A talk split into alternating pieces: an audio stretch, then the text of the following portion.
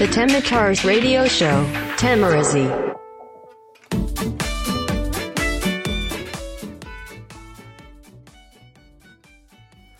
Hello, September。どうも、再生してくれてありがとうございます。よざっちです。さあ、今日は、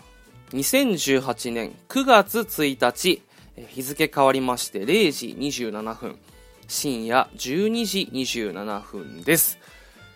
いやー、ついに8月終わっちゃいましたね。いやー、早かったな 昨日8月最後のまあ放送として、まあいろいろと今までの振り返りを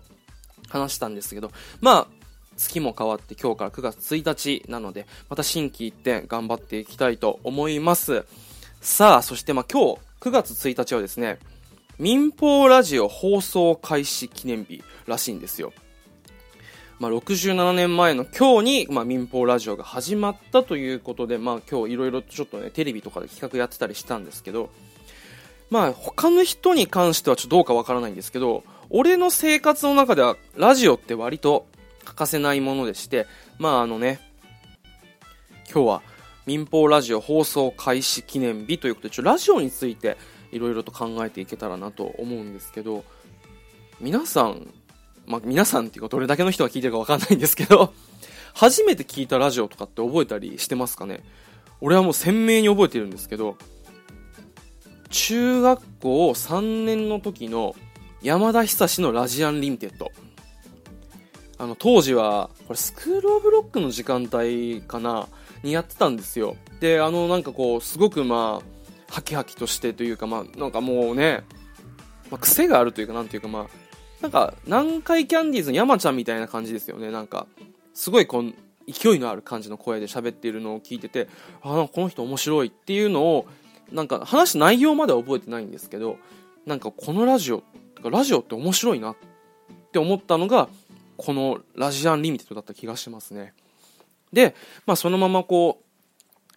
番組名は覚えてるけど、まあ、なんて言うんだろうな。ラジオ聞きに行くというよりかは、学校でまあ部活やってて、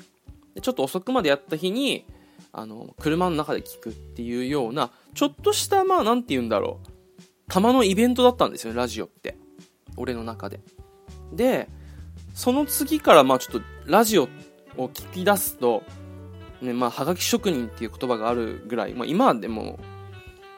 はがき送ってる人っているのかなまああの、俺が聞いてた当時とかファックスとかだったりとか、あとまあメールもありましたけど、まあそんなにまだね、中3の頃とかは携帯っていうのはまだみんなそんなに持ってなくて PHS とかね、の時代だったんで こう話すとなんか今の子からしたらもう相当おじさんだよね。まあでもそんな時代だったんです。まあね、俺より上の人はもっといると思うんですけど、まあそんな中で、あのラジオに参加するきっかけってなったのが、これは、何回も話してる通り、俺は地元が沖縄なんですけど、まあその沖縄だけなのか全国ネットなのかはわからないんですけど、番組のコーナーの最後に、ムンクの独り言っていうコーナーがある番組があったんですよ。番組名までは覚えてないんですけど、ラジアンリミテッドの前の時間帯に、もうコーナー、あの番組の最後にラ、ムンクの独り言っていうコーナーがあって、で、そのコーナーどんなコーナーかっていうと、まあ、あの、電話番号を言うんですよ。で、その電話番号にかけると、留守電に、まあ、メッセージが吹き込めるんですね。で、まあ、あのー表立って言えないこととか、まあ、その人と面と向かって言えないことっていうのを、このメッセージに吹き込むと、ムンクの独り言というコーナーで、そのメッセージが、なんかこういろんな人のメッセージが流れるっていう、まあ、コーナーだったんですよ。で、ここに、ちょっと好きな声の、あのー恋のメッセージを吹き込んで、で、その子に、ちょっと今日の夜、このラジオ聞いてみてっていうことをやったのが、えっ、と、ラジオに、えー初めて参加した、まあ、投稿した経験なんですよね。で、これがなんかちょっと面白くて、ここからきっかけに、まあ、あの、ラジオにちょっとメールを送ったり、ファックスを送ったりっていうのをするようになったんですけど、まあ、結果このムンクの独り言で言ったあの告白は聞かれなかったんですけどね。あ、全然聞いてなかった。で、何だったの？って言われたんで。もうあの、恥ずかしいけど、その場で言っちゃったりして、まあ結局振られたんですけど、まああの、ラジオの初めての投稿がまあ好きな声の愛の告白だったんですよね。で、まあそっからこう、あの、武田鉄矢の今朝の三枚おろしをまあ朝学校に送ってもらう時とかに聞いたりとか、で、あとはだんだんスクールオブロック。もう大学生の頃かな。は、あの、結構まあ夜遅く帰ることとか多かったんで、帰り道でスクールオブロック聞いたりとか。まあいろんな風にそういう感じで、まああの、ラジオについて、えー、いろいろと、まあ常に生活の隣にあったというか、なんて言えばいいんだろう。まあ、常にあの 友達がいないとかではないんですけど、まあ、例えば、えっ、ー、と、自分で道を選択していく中で、あまり誰も、あのー、知り合いがいないようなとことか、今までの友達とは違う道っていう方に一人で行くことが多かったんで、まあ、割と一人でこう、黙々と何かをするっていうことがあったんですよね。まあ、高校、大学。例えば、あの、クラスで、あのー、大学受験したのも俺一人でしたし、あとは、その大学入って演劇サークルミュージカルサークルに入るって言ってまあちょっとその大学の友達あの学科の友達とはちょっと疎遠になっちゃったりっていう時期があったりとかっていう時に、まあ、一人で黙々と何かをする時にお供だったのがラジオだったので、まあ、すごくラジオにはちょっと思い入れがあると。67年前に始まったんだねってなるとまあ結構歴史は長いよね。で、その間にまあいろんなものがこう出てきているのに、これでもまだこう、ね、なんか、ラジオはもう時代遅れだとかもうオワコンだみたいなさ、そういう、まあ、収益モデルとかそういうビジネスモデルとしていろいろ言われてる中で、でもやっぱりこれだけ生き残ってるっていうのはやっぱり何か、あのー、魅力というかまあ、ね、本質的な何かがやっぱあるんでしょうね。ま俺が感じるのはやっぱりラジオって人間味があるなと。温かみがあるなと。まあ、声だけなんで想像とかもすごくできるし、で、なおかつやっぱりなんて言うんですか？そばにいる感じがするんですよね。なので、動画とかもいいけど、やっぱ動画はその分あの表現の幅とか面白さは広がるけど、やっぱ見たまんま、もうこれが正解だよって出してくるじゃないですか。でもラジオってそのなんか隙間があるような感じがして、そこにちょっと自分の思いだったりなんかそういうのも載せられるような気がするので、そういう優しさがラジオにはあるのかななんてちょっと思ったりしますね。で、一番やっぱ聞いたのはラジオドラマのア・アベレージはもう、えー、と養成所、演劇の養成所行っててそこを辞めて、で、フリーでまあオーディション受けまくったりレッスン行きまくってる時に、まああの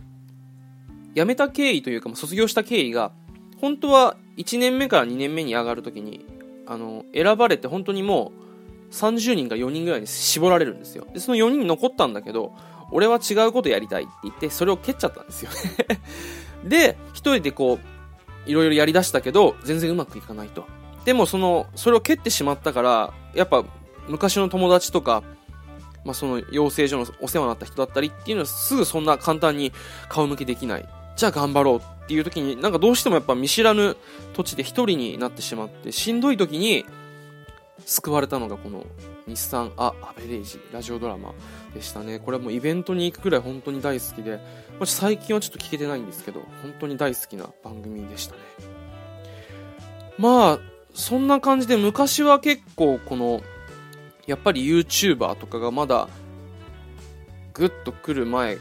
それからまあ YouTuber っていうこの流れが動画に一気に流れがいった時に、まあ、全然見向きもされてなかったラジオが最近注目されるようになってきてね個人ラジオっていうのがいっぱい出てきたじゃないですか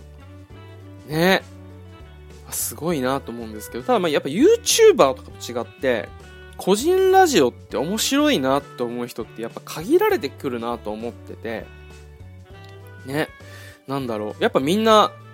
曲も流せないし、お便りくださいって言っても多分ね、全く何も知らない人にお便り送るってなかなかないだろうし。で、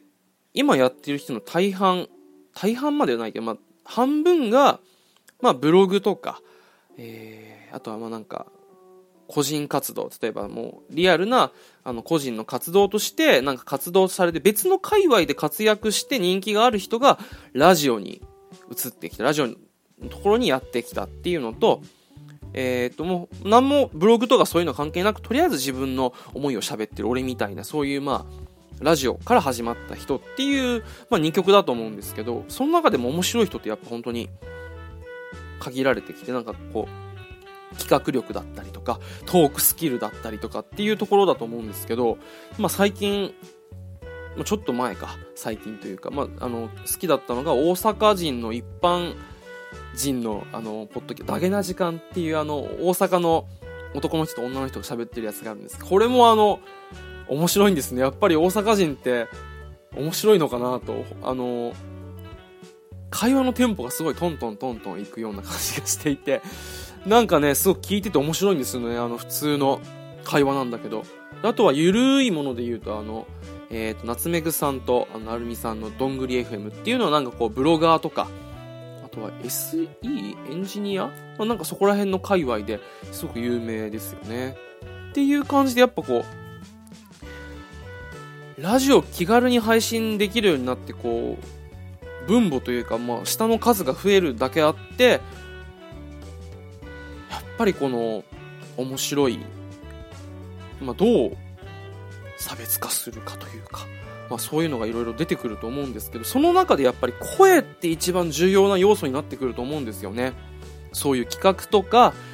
えー、っと、あとはトークスキルとか、あと曲を流せないっていういろんな制限がある個人ラジオの中で声っていうのはすごく重要な要素だと思ってて、最近こう素敵だなと思ってやっぱ聞いているのが、えー、YouTube だと、100円ラジオの100円さん？あの人渋い声でいいですよね。あれやっぱあれだけこう、なんかこう低い感じの声で、いい感じの声で言うと、すごくなんか何でもない会話も、すごく聞き心地がいいというか、まあ、別にあの100円ラジオが中身がないと言ってるわけじゃなくてあのその声だけでもやっぱ心地いいっていうのがラジオのやっぱ醍醐味でもあるしすごくいい声だなと。眠眠りに誘われる声だなと。でノートで言うとあのフォローもしてるんですけどえっ、ー、と純アットマークウェブシステム屋さんの純さんの一人ラジオもすごくいいんですよ。なんだろう、あの、低いわけじゃないんですけど、なんていうのなんか、優しい声というか、すごく聞いていて本当に癒されるんですよね。で、なんだろうな、その癒されるまま聞いてたら、気づいたら終わってたみたいな、なんかこう、なんて言えばいいんだろうな。いろんな情報発信とかなんかこういろいろあるじゃないですか。今、 Voicy とかでそういう。じゃなくてなんか、声がすんなり入ってくるから話もすんなり入ってくる。なんか、染み渡るというか水のような 体に優しい、体に優しいっていう表現はまた違うのかもしれないけど、なんか、すごく聞き心地がいい声で、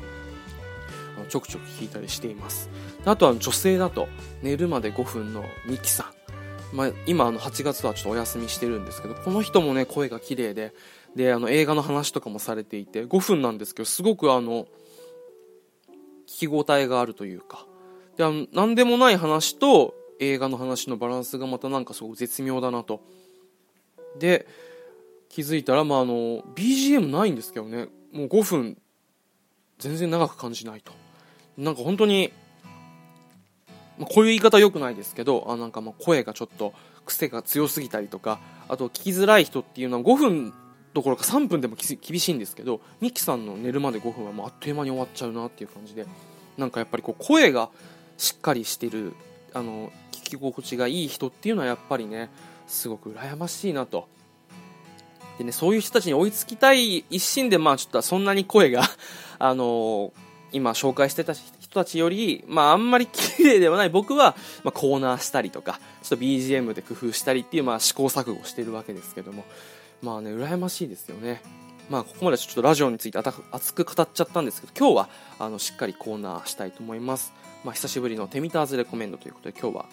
とある本をご紹介したいと思います。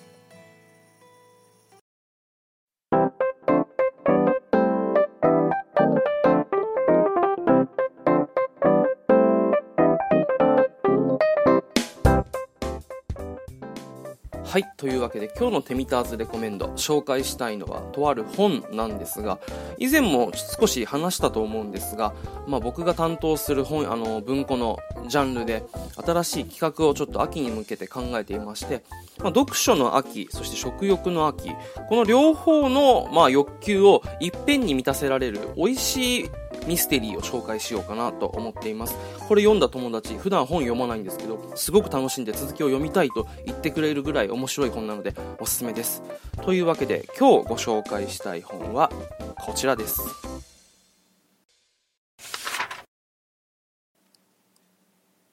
東京草原社より出ております近藤文江著タルトタタンの夢。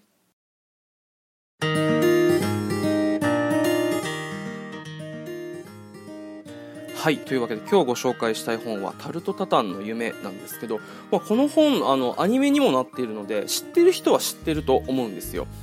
であの、まあ、どういう話かというと、まあ、いわゆる人が死なないミステリーコージーミステリーと言われる、まあ、ジャンルに分類される本なんですけど、まあ、カウンター席7つでテーブルが5つのちっちゃいフレンチレストラン、まあ、ビストロですよね。そのビストロ、ビストロパマルというところを舞台にした、まあ、簡単なちょっとミステリーなんですけど、まあ、そのミステリーといっても別にさっきも言いましたが人が死ぬわけではなくてその出てくる料理に関連したミステリーなんですよ。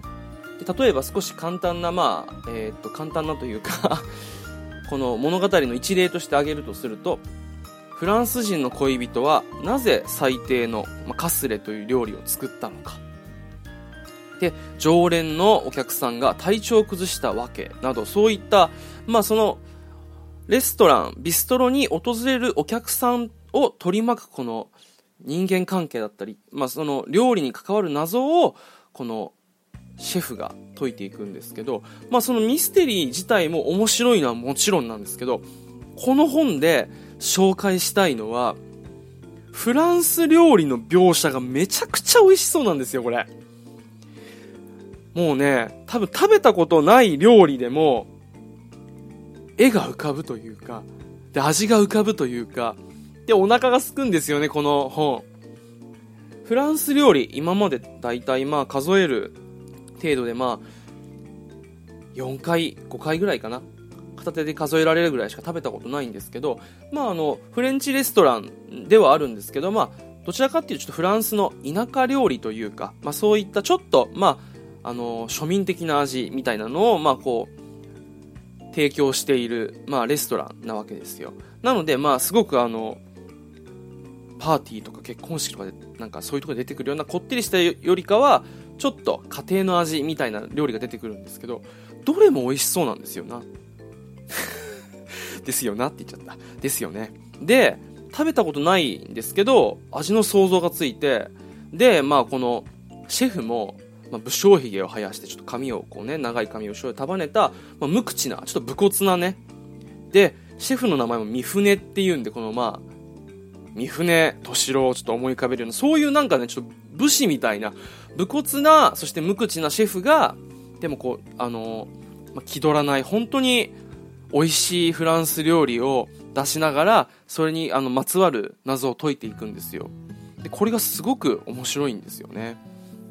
で、謎を解いた後に必ず出すのがこのホットワインであの、万象、万象、なんて言えばいいんだろうな。あの、エヴァンゲリオンのウに点々で、万象っていう、まあ、フランスで出すあの、ホットワインらしいんですけど、まあ、シナモンとかそういう、まあ、あの、フルーツとかこう一緒に入れて、まあ、サングリアとは違うのかな、ま、とりあえずホットワインを出すんですよね。でそれは、まあ、そのちょっとしたまあ事件に巻き込まれた人を傷ついた心を癒すために出したりとか、ちょっとその、まあ、犯人ではないですけど、まあ、その事件を起こしてしまった人に、で、まあ、これでも飲みなよってこう、あったかいホットワインを出すわけですよ。で、またこれが美味しそうなんですよね。で、これからまあ寒くなっていく季節じゃないですか。で、この本を読んだ時もちょうどその冬だったのでもう自分で、ね、この本読み終わった後にフランス料理は作れないけどホットワインなら作れると思ってもすぐ読んだ後にあのスーパー行って ワインと果物とシナモンスティックとか買ってきて自分で作ったりするぐらいなんかもうね引き込まれる。で美味しそう出てくる料理が。っていうねこれはねぜひ読んでほしいなと。であの短編小説なので一個一個が読みやすいんですよね。読みやすいんだけど決してあの、まあ、物語が軽いわけではなくてしっかりとした読み応えはあると。で出てくる料理がもう逐一美味しそうっていう。すごくあのこれからの季節におすすめな本です。で、まあ、ここからはちょっと、まあ、この本の紹介とはちょっと違うんですけどあのー、素敵な本って俺はその本の奥に空間があるような感じがするんですよ。例えばレストランの話だったらレストランの場所があったりなんかね学校の話だったらその向こうに本の向こう側に学校があるみたいななんかちょっと空間を感じるような奥行きを感じるような本が俺は素敵な本だと思っていてで時たま帰りたくなる場所だったりとかちょっとあの疲れた時に寄りたくなる場所だったりっていうのがま本の中にも俺はあると思っていてでその中そういう視点でこのタルトタタンの夢はもうあの持ち歩けるビストロみたいな。たまにこう、まあ料理は食べられないんだけどなんかちょっと疲れて家にまっすぐ帰るときはなんかあれだなっていうときにちょっとカフェに寄ってこの本を開いてちょっとフランス行きつけのビストロじゃないですけどそういうところに寄った気分になって帰れるっていうようなあのー、すごくなんか読んでて面白いだけじゃなくてちょっと居心地がいいというか実際にこんなビストロあったら行ってみたいなと思わされるような本なんですよ。なのでぜひ読んでみてください。というわけで今日ご紹介したのは、えー、タルトタタンの夢でした。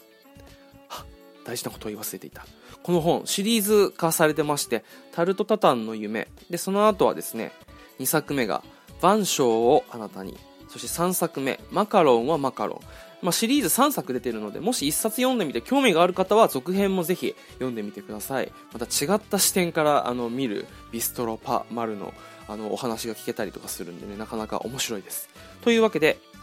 今日ご紹介したのはタルトタタンの夢でした。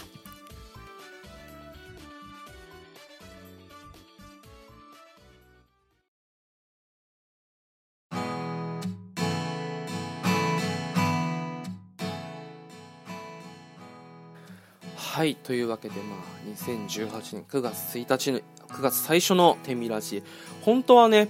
15分で終わらせるつもりだったんですけど思いのほかラジオについての思いがちょっと長すぎて あの大幅にあの時間をオーバーしてしまうということでまあえー、っと本当にねラジオ大好きなんですよ。なのでまあ民放のもう本当にプロで喋ってるパーソナリティの方々。そして、えー、さっきちょろっと紹介した、まあ、個人ラジオでも素敵なえっ、と喋り手のパーソナリティの方々みたいになんかちょっとね俺も誰かのこう居場所じゃないですけどなんかそういう風ななんか心地のいいちょっとあの一日の終わりだったり、まあ、一日の始まりだったりにあのあの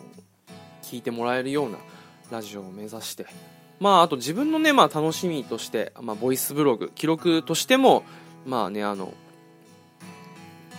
いろんな、えー、っと、用途というか いろんなものを兼ねたラジオとして、まあちょっと楽しみつつも、あの、聞いてもらえるラジオを目指して頑張っていこうかなと思います。でね、最後にちょっといいですか。いやーまあね、8月、俺、いろいろ頑張ったわけですよ。でちょっとまあ、とある理由、とある理由で禁酒をしていて、あのまあ、しばらく飲まなかったんですけど、まあ、8月終わったし、えー、っと、9月になったんで、でね、もう平日、頑張ったんで、明日は土曜日、お休みなので、飲んでもいいですか？まあちょっとあの、これを聞いてるあなたが、ね、何時かわからないですけど、もし夜だったらちょっとぜひ一緒に飲みましょう。ということでちょっとね。ああ、いい音。本当はね、帰りにあの、コンビニで、あの、生ビール、サーバーで提供してるとこがあって、そこで買おうと思ったんですけど、ちょっと帰りが遅すぎて、あのー、買えなかったんで缶ビールなんですけどね、ちょっといいの買ってきました。あー、美味しそう。それじゃあ、乾杯